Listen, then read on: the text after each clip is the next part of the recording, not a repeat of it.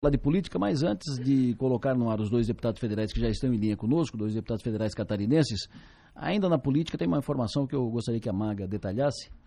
A ex-vereadora, candidata a deputada, foi presidente da Câmara de Vereadores, professora Tati Teixeira, com problema de saúde, identificou um câncer que está tratando e que teve complicações nos últimos dias. A Tati, inclusive, foi candidata a deputada estadual na eleição passada, eleição do uhum. ano passado. Maga, bom dia. Bom dia, Delor. Bom dia para todo mundo que nos acompanha. A, a, Tati Teixeira, que todo mundo em Criciúma conhece, né, que tem uma dupla passagem pela Câmara de Vereadores, enfim, tem uma história na política de Criciúma, ela, ela detectou um câncer de mama ainda na campanha de 2022. Teve alguns sintomas ali, enfim, foi fazer as, uh, os exames médicos, identificou um câncer de mama e começou o tratamento no dia 5 de dezembro do ano passado. E, e o tratamento vinha, vinha dando sequência normalmente ao tratamento. Na semana passada ela teve alguns outros sintomas e acabou se sentindo mal e ela está nesse momento internada no Hospital São José para cuidar desse, desse quadro de saúde e a, a família autorizou a divulgação da informação para que as pessoas possam mandar boas energias, né? enfim, é, incluir nas suas orações tudo mais. A tática sempre foi muito querida por todos em Criciúma, então é, a, gente, a gente traz a informação nesse sentido, né? para que as pessoas possam mandar suas boas energias para a Tati se recuperar logo. Câncer de mama. Câncer de mama. Que tem um indicativo de solução. Né? Tem um indicativo de alto de cura. De cura. Então, boa sorte para Tati, boa sorte, ótima recuperação, que ela esteja daqui a pouco aqui no, no estúdio de novo e tal. Informação dada, 8 horas e 8 minutos, ainda na política. 8 de janeiro. 8 de janeiro de 2023 é uma data que vai para a história do país. Pelo que aconteceu em Brasília no dia. Invadiram as sedes dos três poderes, quebraram, depredaram, bagunçaram. Protesto ou tentativa de derrubar o governo. Tem gente que raciocina de um lado, tem gente que raciocina na outra tese. Tem gente que foi apenas um protesto. Tem gente que diz não, foi mais que isso, foi uma tentativa de derrubar o governo, uma tentativa de golpe. No Congresso Nacional corre proposta para a formação de uma CPI para apurar os fatos. Dos 16 deputados federais catarinenses, quatro não assinaram, só quatro. Dos 16 deputados federais. A oposição lidera a proposta pela CPI. A base do governo é contra. Por quê? Vamos tratar disso agora aqui com dois deputados federais catarinenses. Uma deputada bolsonarista e um deputado da base do Lula. Deputada Júlia Zanata, muito bom dia. Bom dia, Delor. Bom dia a todos os ouvintes da Rádio São Maior. Sempre um prazer estar aí com, contigo, com a Maga, com o Piara. Sempre bom ouvi-la. Deputado federal Pedro Kizai, muito bom dia. Bom dia, Adelor. Bom dia, o Piara. Bom dia, Maga. É, um, é bom fazer um bom diálogo é, aberto e democrático para que todo ouvinte possa julgar qual o melhor caminho que o Congresso deve prosseguir. Deputado Pedro Kizak é do PT, Partido dos Trabalhadores, da base do governo Lula, e a deputada Júlia Zanata é do PL, é, bolsonarista da oposição ao governo Lula. Deputado Pedro Kizai, por que o senhor e a base do governo Lula é contra a CPI? Por diversas razões. A primeira são as evidências. Qualquer eh, profissional da imprensa, qualquer cidadão que acompanhou o 8 de janeiro, o que antecede o 8 de janeiro, as pessoas nas redes sociais, no ano que antecedeu, todos nós líamos que eles iam ocupar os três poderes, porque eles escreviam que iam ocupar os três poderes. Segundo, o que aconteceu no dia de 8 de janeiro? Alguém tem alguma dúvida? Alguma dúvida? Terceiro, se não tem-se dúvida do que foi de depredação para desestruturar as instituições democráticas, para caminhar para um golpe e destruir a democracia porque não aceitaram o resultado das eleições, e isso está comprovado em milhares de mensagens mandadas entre os grupos. Quarto, o 8 de janeiro, é, as próprias imagens produzidas por quem se envolveu, que hoje grande parte deles estão presos, são as provas inequívocas quem promoveu, de quem se mobilizou, de quem produziu essa pers perspectiva eh, de depredação, de desmonte, de destruição dos três poderes como intenção de destruir a própria democracia porque não aceitaram ah, o resultado eleitoral. E o último lugar, Em último lugar, quem vê onde que está sendo produzido provas? A Polícia Federal já desenvolveu muitas provas. O Ministério Público, o Supremo Tribunal, desde 8 de janeiro, está se produzindo prova, inclusive, de quem participou, que produziram as próprias provas fazendo imagem. Não é histórico e ficou emblemático a senhora de Tubarão. Mas a gente sabe o histórico da, da mulher de Tubarão antes nas redes sociais na sua postura em Tubarão, no período do ato e após o ato. Então, essa tese que pode ter infiltrado, ou que outro, que o governo poderia estar interessado que isso acontecer, isso é, isso é retórica é, que não tem evidência, que não tem concretude. Vamos, nesse caso de CPI não há necessidade, porque a Polícia Federal está fazendo e corretamente. Tem alguém que está duvidando do que a Polícia Federal está fazendo, o Ministério Público, o Supremo Tribunal Federal, da, da condução do processo? Tem alguém da imprensa eh, brasileira que está questionando quem deve estar tá preso, quem não está preso por alguma injustiça jurídica? Então, ah, é, é murmúrio para fazer é, palante para tentar mudar a narrativa pelo impacto que teve a atrocidade do, do evento do dia 8. Tem, quem, a base da oposição queria CPI para quê? Para mudar a narrativa para mudar que não que tem infiltrado, para mudar que não quiseram dar golpe à democracia, destituir o Estado democrático de direito. Fora isso, é narrativa, discurso, é tentativa de manter a base social unida, porque perderam moral, perderam qualquer argumento diante dos Deputada Júlia Zanata, por que a senhora é a favor da CPI? Por que, que a oposição ao governo Lula é a favor da CPI, deputada? Porque nós sim, Adelor, somos a favor da investigação para elucidação dos fatos. Os argumentos apresentados pelo colega deputado Pedro Kizai não fazem o menor sentido. A primeira palavra que saiu da boca dele é que ele defende a democracia. E aí ele está dizendo que já está tudo provado praticamente, que não precisa de investigação. Ele já julgou, ele já condenou, né? Ele não quer, e ele fala em narrativa. Deputado Pedro, quem vive de narrativa é o PT certo? Nós vivemos de fatos, por isso que nós queremos sim a CPMI para investigar. O governo Lula, né, todo dia, a base do governo Lula vai lá, pega o plenário na Câmara dos Deputados para falar do dia 8 de janeiro, porque eles se beneficiaram do dia 8 de janeiro e não querem investigar, estão se borrando de medo de uma investigação de uma CPMI. Tanto que está aqui, é só você abrir o, o, o Google aqui, ó, CPMI dia 8 de janeiro. Coloca aí, ouvinte. Está aqui, ó, governo troca emendas e cargos por retirada de assinatura a favor da CPMI. É, o, o, o vice-presidente do PT, Humberto Costa, vice-presidente do PT, governo vai investir pesado contra a CPMI. Então, se, estão se borrando de medo da investigação. Diferente de nós, Adelor, nós queremos a elucidação dos fatos. Infelizmente, o deputado Pedro não visitou e não conversou provavelmente com ninguém que esteve lá no dia 8 de janeiro. Eu visitei duas vezes a, a Colmeia, o presídio feminino, e falei com as mulheres. E contei histórias na minha rede social, por exemplo, de uma mulher que chegou a Darísia no dia, à noite, no dia 8 de janeiro, após já ter acontecido as depredações. E essa mulher ficou lá presa.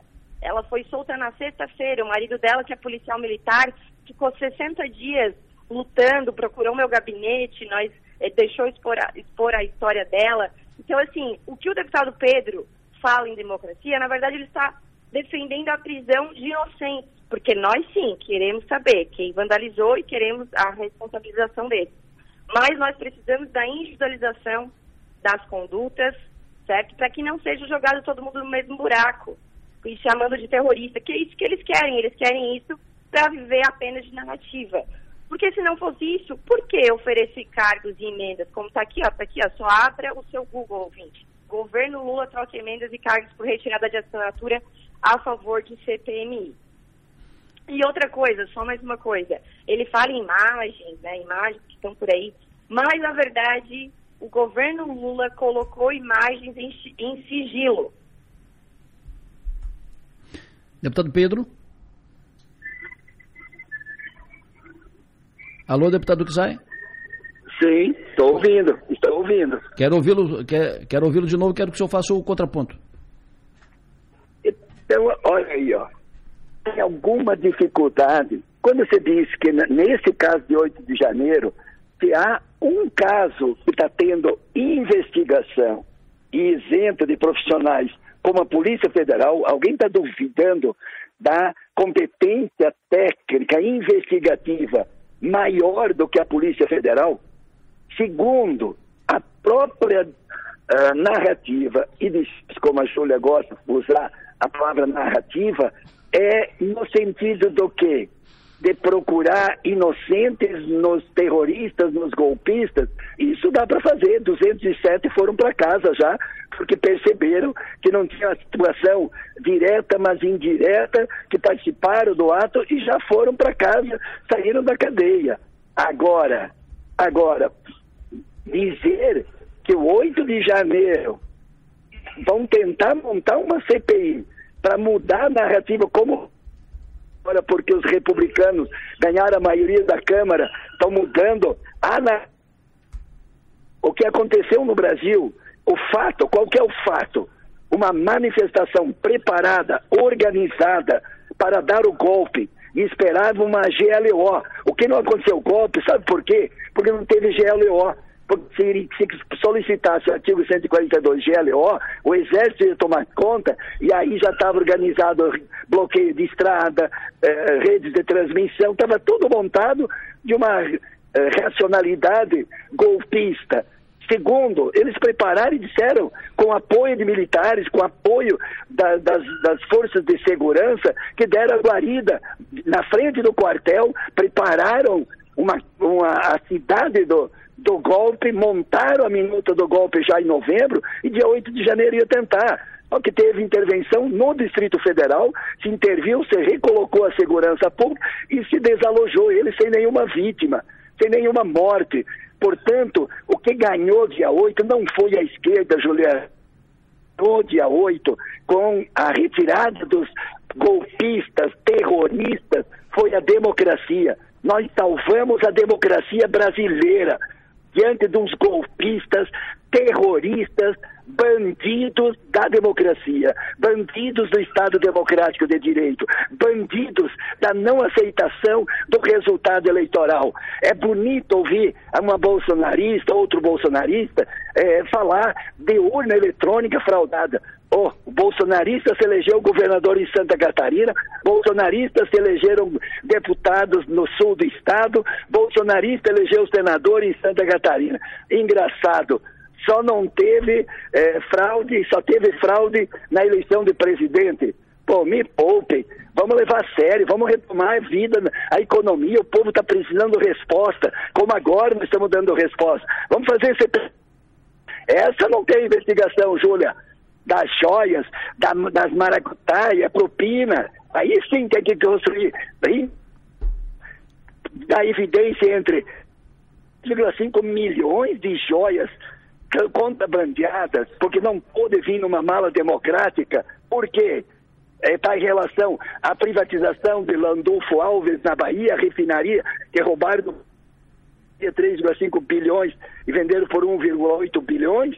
É disso que está se falando. Então vamos, vamos fazer CPI. Vamos fazer CPI da, é, das joias aí, provavelmente a Juliana Nata não vai, não vai assinar. Agora, 8 de janeiro, nós temos alguém tem dúvida do que aconteceu, as evidências, os fatos, o acontecimento? Não, não. E não julgamos, Juliana.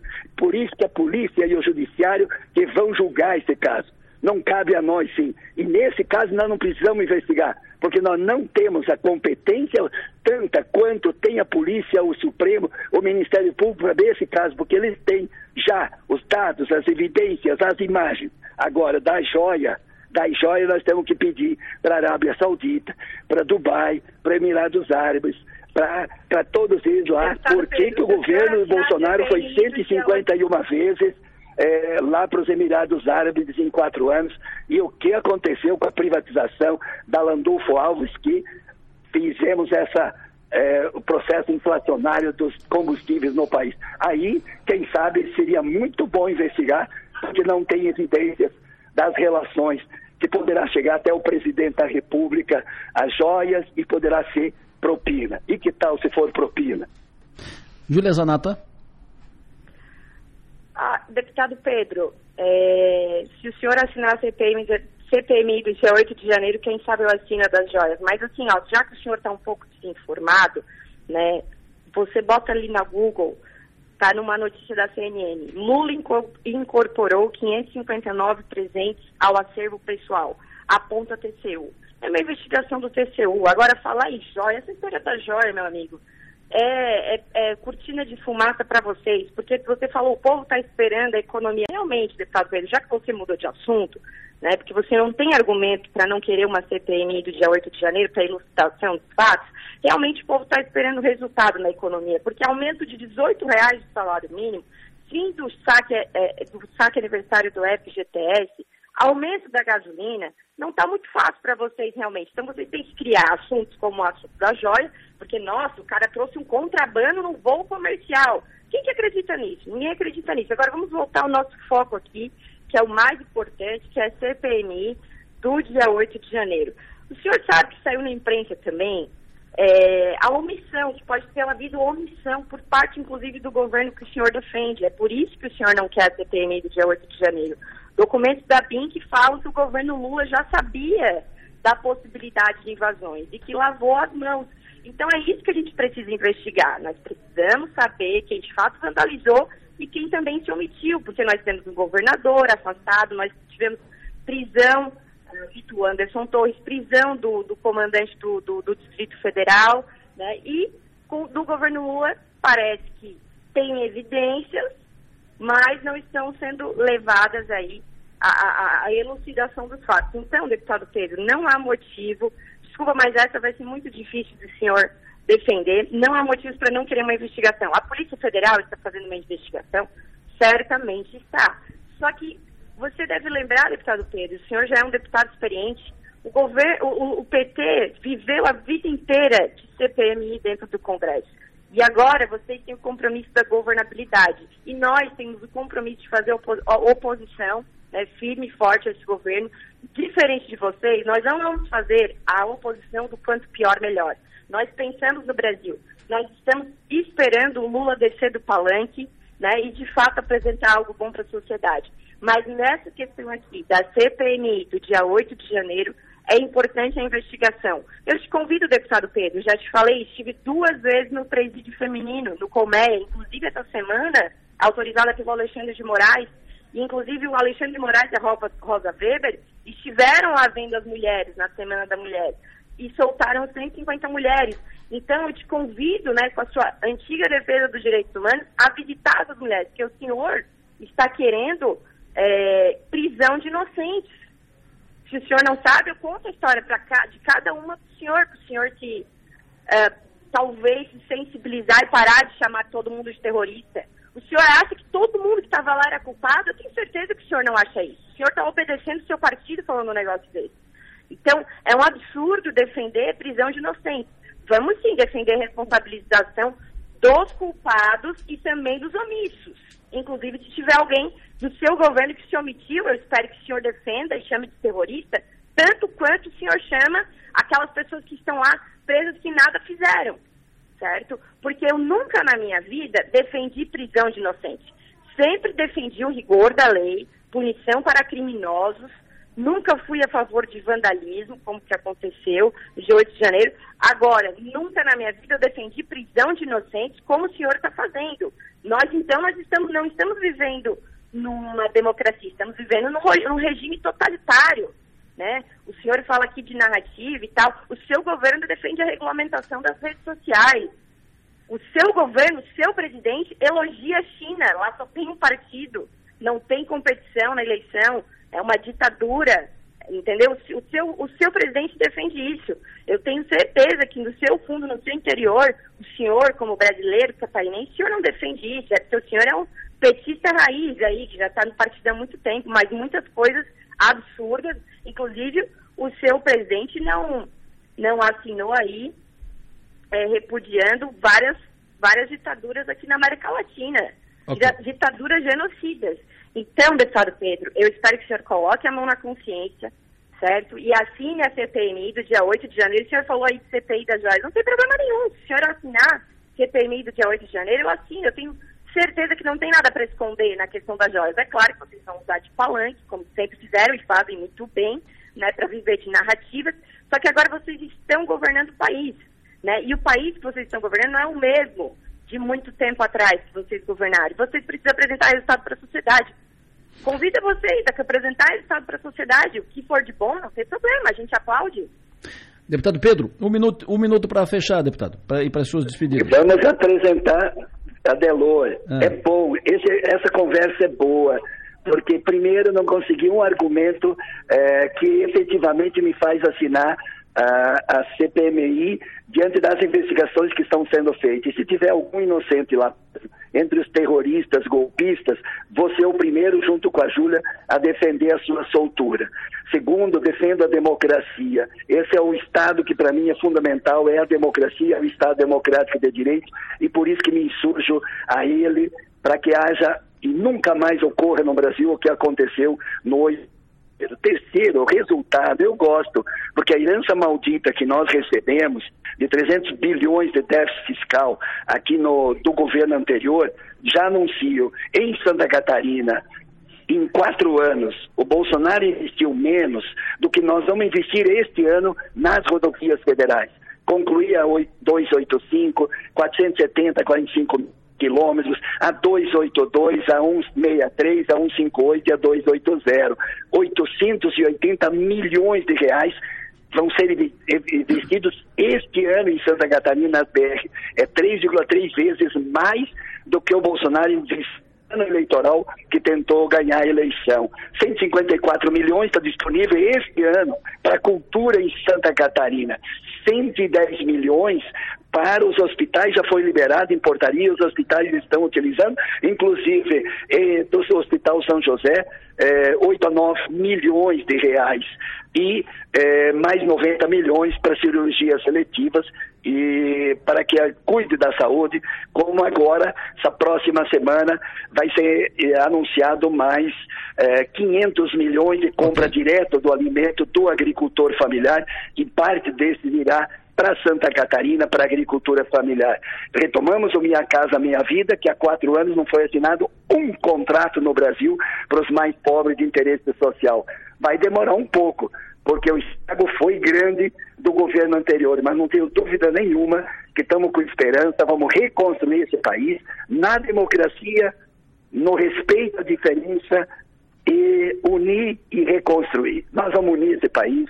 O, o povo brasileiro quer obras, quer ações, quer é, colocar o Brasil num respeito okay. internacional que, lamentavelmente, por isso é nessa prioridade eu vou gastar minha energia e não uma CPMI de, de 8 de janeiro que está muito bem investigada, com muitas evidências. Esse é o temor, porque vai ter muitas evidências de prova do terrorismo e da tentativa de golpe à democracia.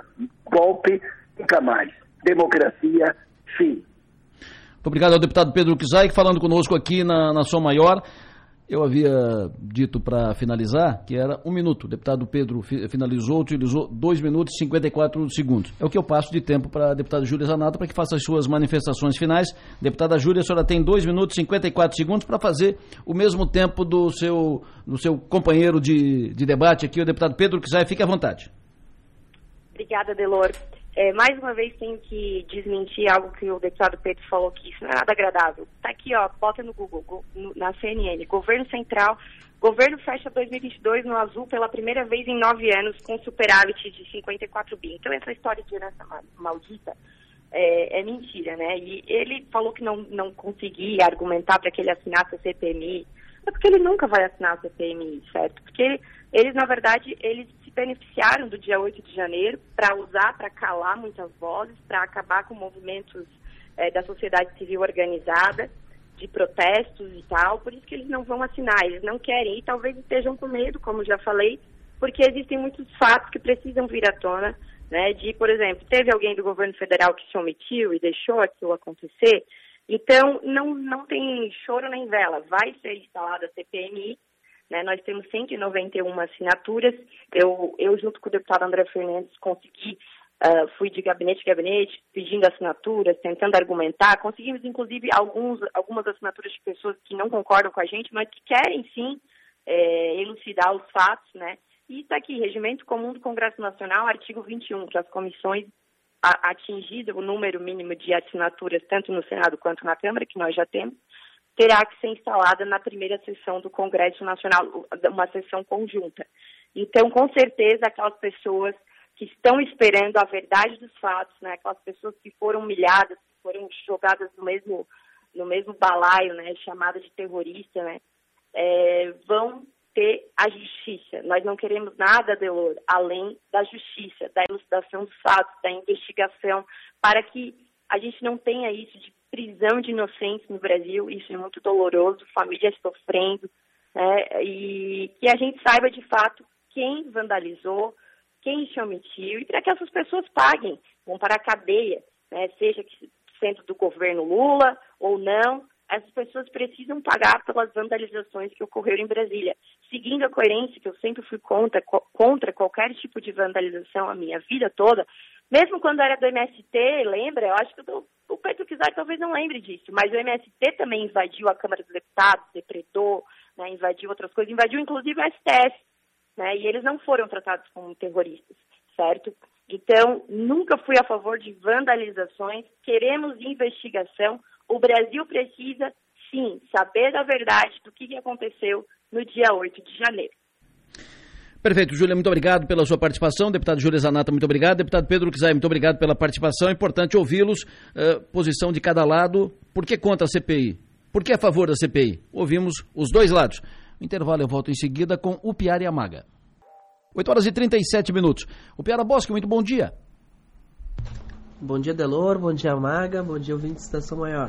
O Piara Bosque, eh, hoje, primeiro, antes de mais nada, hoje eh, faremos um parlatório em Florianópolis. Parlatório Ilhéu. Paratório, um Paratório Ilhéu. Bem-vindos à Ilha da Magia. É, estaremos aí, seremos bem recebidos pelo Piara, que vai receber a gente lá como a gente o recebe aqui, né? É. que pressão.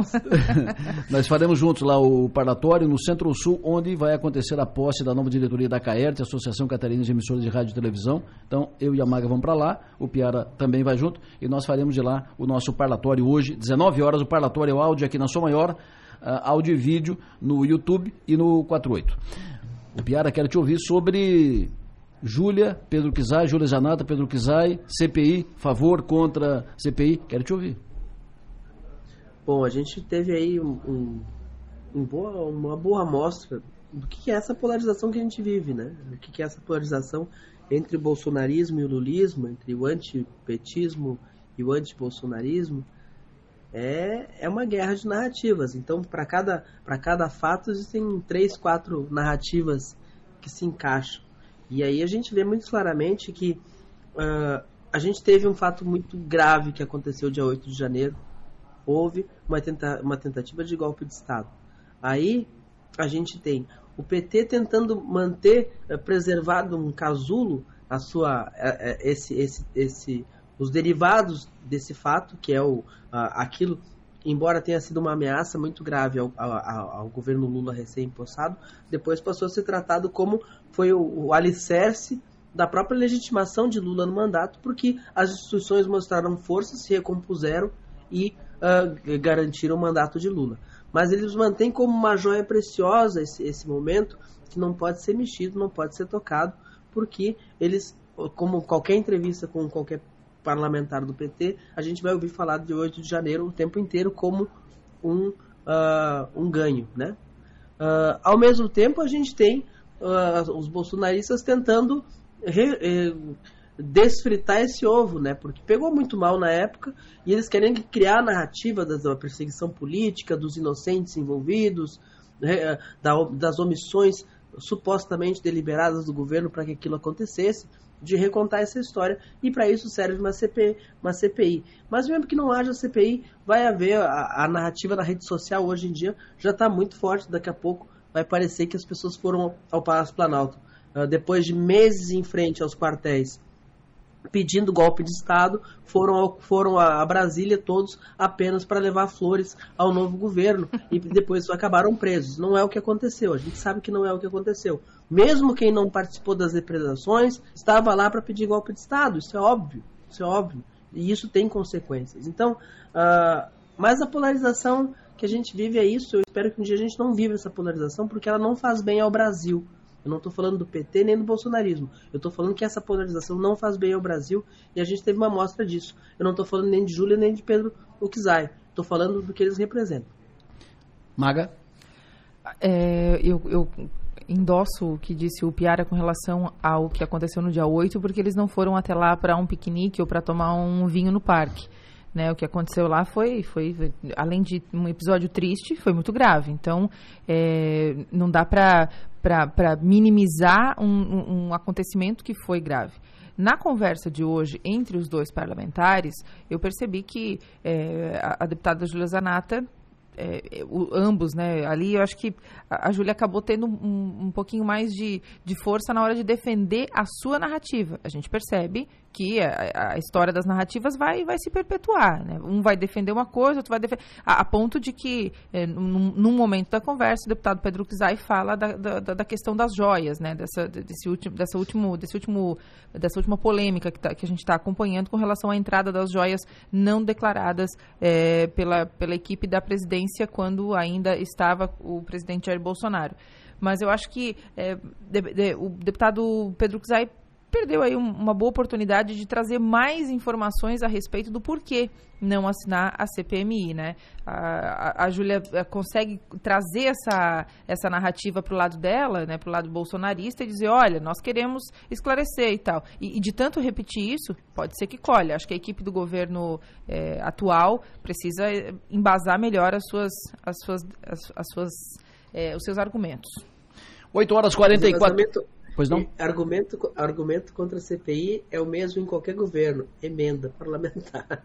É, é salve melhor juízo, por tudo que eu li, por tudo que eu vi, por tudo que aconteceu, por que não CPI da, do 8 de janeiro? E por que não CPI no caso das joias? Por que não? Por que não?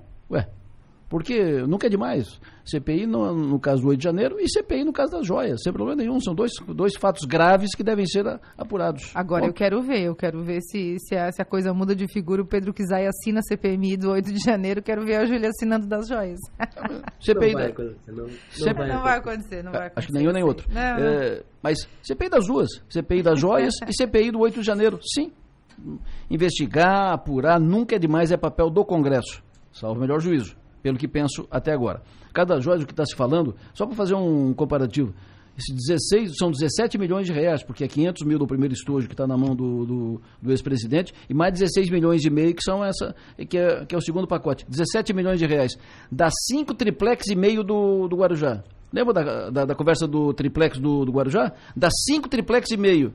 Dá 9 sítios e meio de Atibaia. Ponto. Então é, é grave, tem, tem que apurar. Ponto. Vamos para frente. 8h45, 15 para as 9. Secretário-chefe da Casa Civil do Governo Catarinense, deputado Stener Sorato, muito bom dia. Bom dia, Belu, bom dia, Piara, bom dia, Marga. Segunda-feira aí começou digno de uma começo de semana, hein? Começou, já começou agitada. Temperatura lá em cima, deputado. Isso aí. Secretário, qual é a sua expectativa com relação à tramitação da reforma administrativa na Assembleia Legislativa? Pelo que se ouve, pelo que se vê, pelo que se sente, pelo que, se, eh, pelo que eu pude uh, escutar na, na quinta-feira, na quarta-feira, quando estive em Florianópolis, uh, a reforma administrativa certamente não sairá como entrou. Há muitas, que, muitas reclamações e já movimentos muito fortes em relação à extinção de cargos na, na área da educação e uh, reajuste, aumento das compensações, das gratificações entre, em algumas categorias, especialmente militares. Quero ouvi-lo sobre isso. Olha, é, não, não, procede a extinção de cargos na educação, né? não, houve, não houve extinção de cargos, e sim algumas gratificações que foram é, extintas e também não procede a questão dos militares, o Adelor. Estou estranhando. Sim. A gente tem uma previsão é, otimista com relação à tramitação da MP na, na Alesc. É, foi conversado né, com o, nosso presidente, o deputado Mauro de Nadal, foi conversado também com as lideranças, com outros deputados também, na medida que a gente foi é, é, tendo outras reuniões, de que a, é, a, a, medida provisória, essa reforma administrativa, onde o governador Jorginho Melo dá a digital dele, a forma que ele quer conduzir o governo pelos próximos quatro anos. E a resposta que os deputados nos deram foi justamente a de que todo governo que se inicia tem esse direito, o direito de passar é, a, a, forma que ele quer administrar, até porque a própria eleição demonstrou é, que o, a população aprovou essa forma. Então, acredito que a gente vai é, ter alterações no texto, até porque nós temos deputados que defendem algumas bandeiras é, específicas. Posso citar aqui a questão da, da agricultura, posso citar a questão da, da causa animal, né, que já vieram algumas, algumas demandas para nós. E, porém, é, a, o, o, principal, né, o texto principal, acredito que não sofrerá alterações, não. O Piara? Bom, bom dia, secretário. Bom falar com o senhor mais uma vez. Secretário, uh, a, para além das questões do trâmite da reforma, a gente ainda tem cargos que não estão ocupados no primeiro escalão do governo Jorginho. O governo Jorginho recriou a Secretaria de Segurança Pública, extinguindo uh, o Conselho Superior das Forças de Segurança Pública, criado no governo Moisés, mas ainda não tem o secretário. Quando teremos o secretário de Segurança? O governador, né, eu acho que já demonstrou que ele, ele analisa, pesquisa bem, né, ele faz essa, essa, essa seleção do colegiado muito próxima aí do, do, que deseja a população. E por isso que às vezes há, há uma demora. Não tem como negar que é, a Secretaria de Segurança Pública é uma secretaria é, que ele já falou isso em entrevista, inclusive, né, para você, o Piara, que ele precisa de alguém conciliador, alguém que consiga reunir é, todas as forças de segurança e que também possa é, resultado que a população deseja. Então, é difícil hoje achar esse nome, com certeza, mas eu acredito que aí nas próximas semanas é, nós teremos um, um nome para a segurança pública, assim como também para o meio ambiente, para a Secretaria Executiva da Pesca, que são aí as, as principais que estão aguardando o nome. Né? Maga? Secretário Stenner Sorato, bom dia, boa semana pra gente, né? Semana começou quente aqui na São é, Maior. Começou bem quente. Né? Eu vou, já, já vou fazer, vou fazer, vou te fazer duas perguntas juntas aqui. Uma é a seguinte: a, a, demora na nomeação, na escolha, na definição do secretário de Segurança Pública tem alguma coisa a ver com a tramitação da reforma administrativa na LESC? E a Perdemos o contato com o secretário. pergunta que até caiu a ligação. Assustasse o secretário. Que barbaridade. Assustou o secretário. Já vamos retomar o contato com o secretário Stênio Sorato, eh, que está falando conosco sobre reforma administrativa na, na LESC e também sobre outras questões. Vou perguntar, inclusive, para ele, aproveitando aqui uma, uma citação, uma dica do ouvinte. Eh, o, o governo, na área da infraestrutura, não paga absolutamente nada para as empreiteiras desde 1 de janeiro. Então, empreiteiras estão fazendo obra, estão entregando as. estão uh, repassando o, os relatórios e não estão recebendo. E nós já estamos indo para o final da primeira quinzena é. de, de março, do terceiro mês. Então ia... são dois meses e meio. Empreiteira que não recebe não faz obra. Né? Eu, ia, eu, ia, eu ia questioná-lo de fato é, como é que está a relação do governo com o MDB, né? com, com, especialmente com a pasta da infraestrutura. Perfeito. Uh, em seguida volta conosco o, o secretário Stener Sorato Júnior. Uh, quero ouvi-lo, Piara, sobre a primeira, uh, as, as, considerações do, do Stener exatamente sobre a reforma. É, ele minimiza qualquer polêmica que haja na tramitação. A gente sabe que a Assembleia Legislativa ela não, ela não é, é, rejeita a, a reforma administrativa que é enviada pelo governo de começo. Como ele mesmo disse, todo governador tem uh, o direito de, de arranjar o Estado da, da forma como ele acha melhor para comandar. Mas, ao mesmo tempo, a Assembleia também uh, impede algumas, algumas mudanças mais nos, nos detalhes, né? Uh, cargo aqui, cargo ali, extinção de função gratificada, que é justamente a polêmica que a gente deve ter nas próximas semanas. Perfeito. Mas ele minimiza. E a questão da Secretaria de Segurança, vai, vai, a gente já está quase na metade de março, e, e, e, e, o cargo não, não, ainda não aparece, né? Então a gente sempre ouve na próxima semana e começa a ficar uma dúvida assim, Jorge não está achando esse nome, está ficando claro. Maga, refaça a pergunta que o secretário Stender já está em linha conosco de novo. secretário, a minha pergunta era com relação à demora na nomeação, na escolha, né, da definição do secretário de Segurança Pública, se isso pode ter algo a ver com a tramitação da reforma administrativa na Assembleia Legislativa e como que está a relação do governo, do Estado, com o MDB, especialmente com a pasta ocupada por eles, né, que é a pasta de infraestrutura com o deputado Jerry Comper. Olha, eu acredito, Maga, que não, não há essa preocupação né, de que tenha algo a ver com a Assembleia Legislativa. É, há uma certa tranquilidade, porque todas as, as, as, pastas que compõem a segurança pública, né, seja polícia científica, seja polícia penal, seja polícia militar ou ainda polícia civil, todas elas estão é, é, é ocupadas com seus dirigentes, seus comandantes, então não há risco dessa, da segurança é, do Estado sofrer por falta do, do secretário de Segurança. É claro que o secretário de Segurança é aquela pessoa que vai vir para fazer o um entendimento entre todas as forças e também traçar as diretrizes aí para o nosso Estado. Então, é, é, a segurança em Santa Catarina, nesse ponto, está é, tranquila.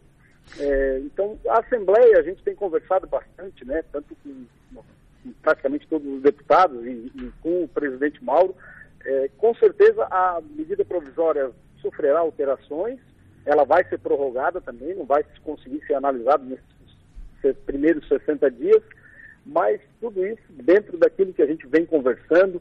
Nós temos deputados, como eu disse, especialistas em várias diversas áreas, seja educação, é, seja né, na saúde, e por isso, com certeza, eles vão aprimorar ainda mais é, o texto e e, aquilo que pretende com a reforma administrativa. Secretário, duas questões aqui eh, pontuais. Primeiro, sobre obras e infraestrutura. Uh, as empreiteiras não recebem desde 1 de janeiro. Empreiteira que não recebe não faz obra.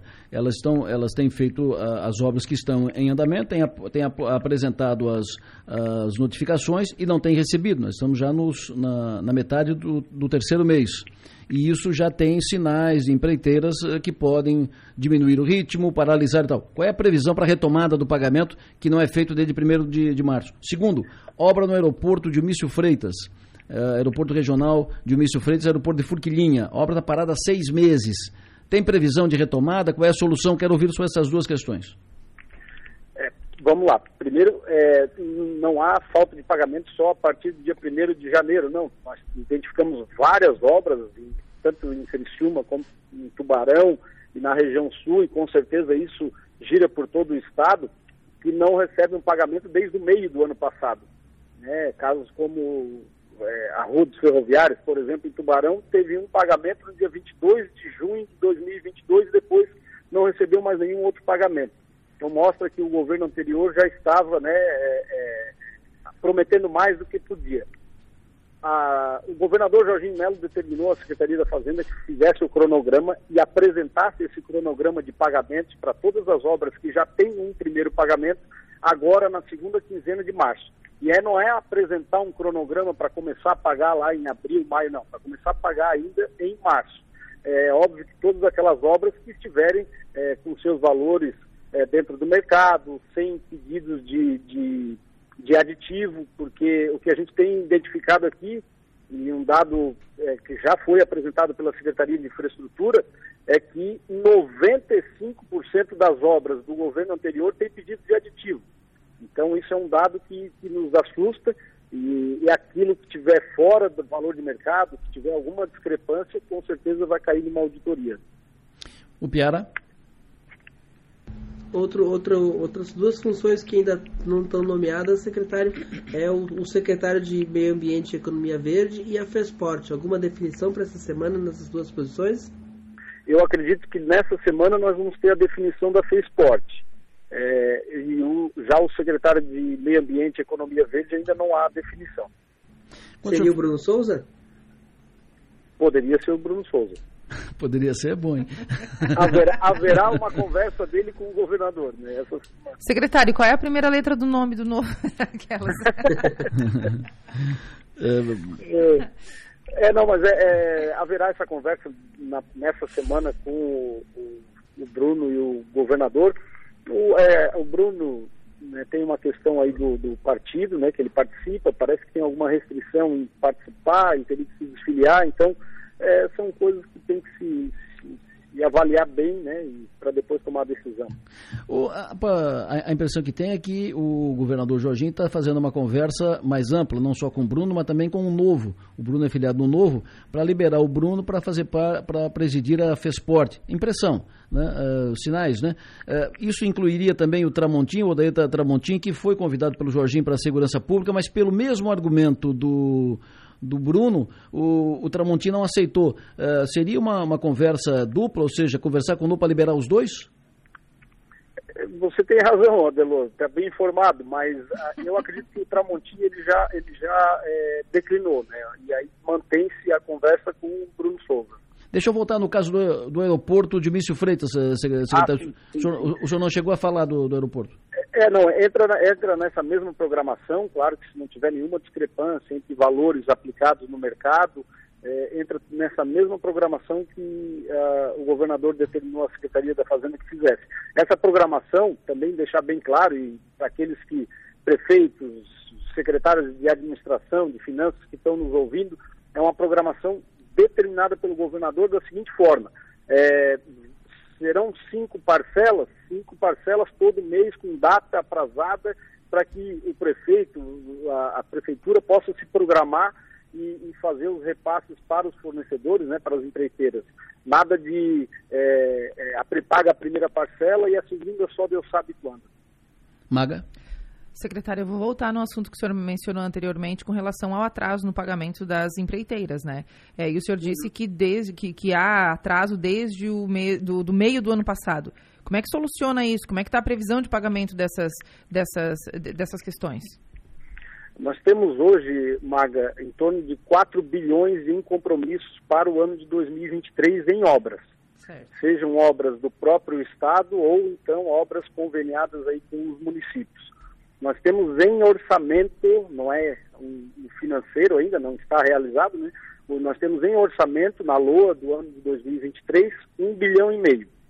Então, é, com muita prudência, a, a, está se avaliando a possibilidade de tomar um, um empréstimo, um BID, um valor aí em torno de um milhão a um milhão e meio, para que a gente possa é, fazer com que nenhuma obra pare todas as obras que estejam em andamento, elas não, não virem um cemitério de obras, como o governador Jorginho Melo falou, tanto na eleição e, e também depois de ter vencido. Então, é, com muita prudência, com muita responsabilidade, levantando os recursos para que isso aconteça.